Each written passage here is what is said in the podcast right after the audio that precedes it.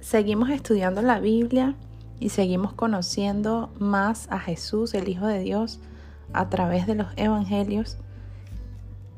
Seguimos leyendo el capítulo 13 de Juan y actualmente estamos en el versículo 31 y esta parte o este pasaje tiene como por título el nuevo mandamiento.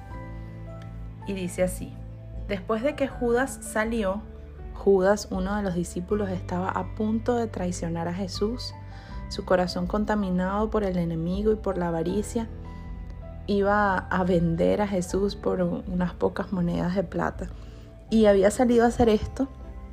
Me encanta porque la Biblia nos dice que, que ya Jesús sabía desde un principio que esto sucedería, que Judas lo traicionaría.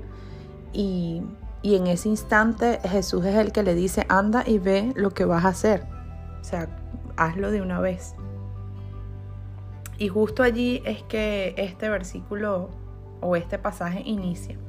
Y dice, ahora la gente podrá ver, Jesús le dijo a los otros discípulos, ahora la gente podrá ver lo grande y poderoso que soy yo, el Hijo del Hombre.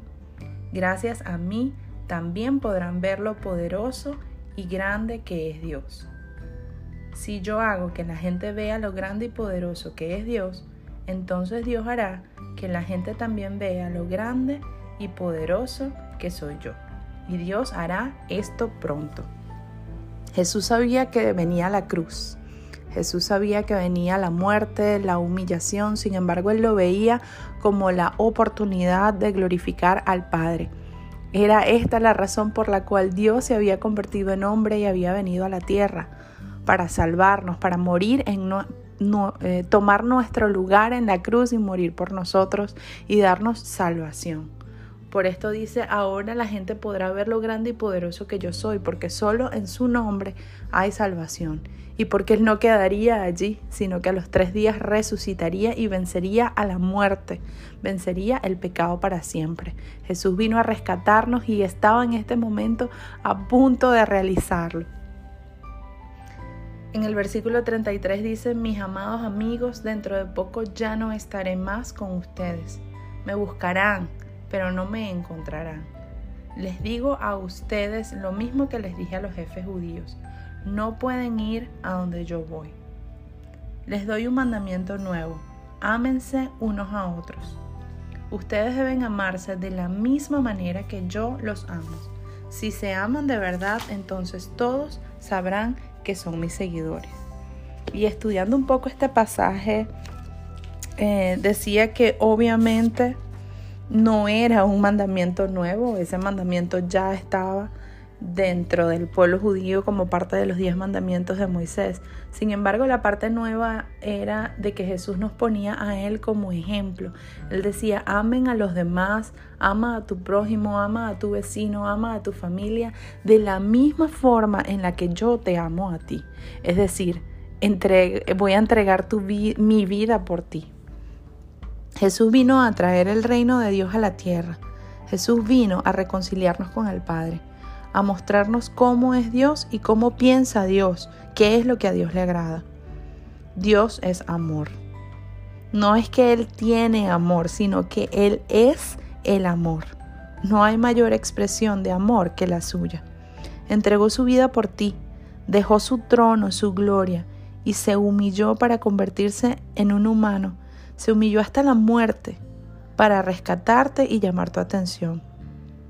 Ese como yo los he amado es un amor desinteresado, es un amor servicial, es un amor humilde que se arrodilla a lavar los pies de sus discípulos, un amor sin condiciones hasta dar tu vida. El amor de Dios es la clave. Cuando lo entiendes, lo experimentas y cuando tu corazón es lleno del amor de Dios, entonces todo cambia. Comienzas a ver las cosas desde otra perspectiva, desde la perspectiva de Dios comienzas a entender que Dios te da valor, que tú vales porque Dios te ama. Es la única forma de ser capaces de amar a otros. En nuestras propias fuerzas es imposible amar a un extraño, a amar a nuestros enemigos.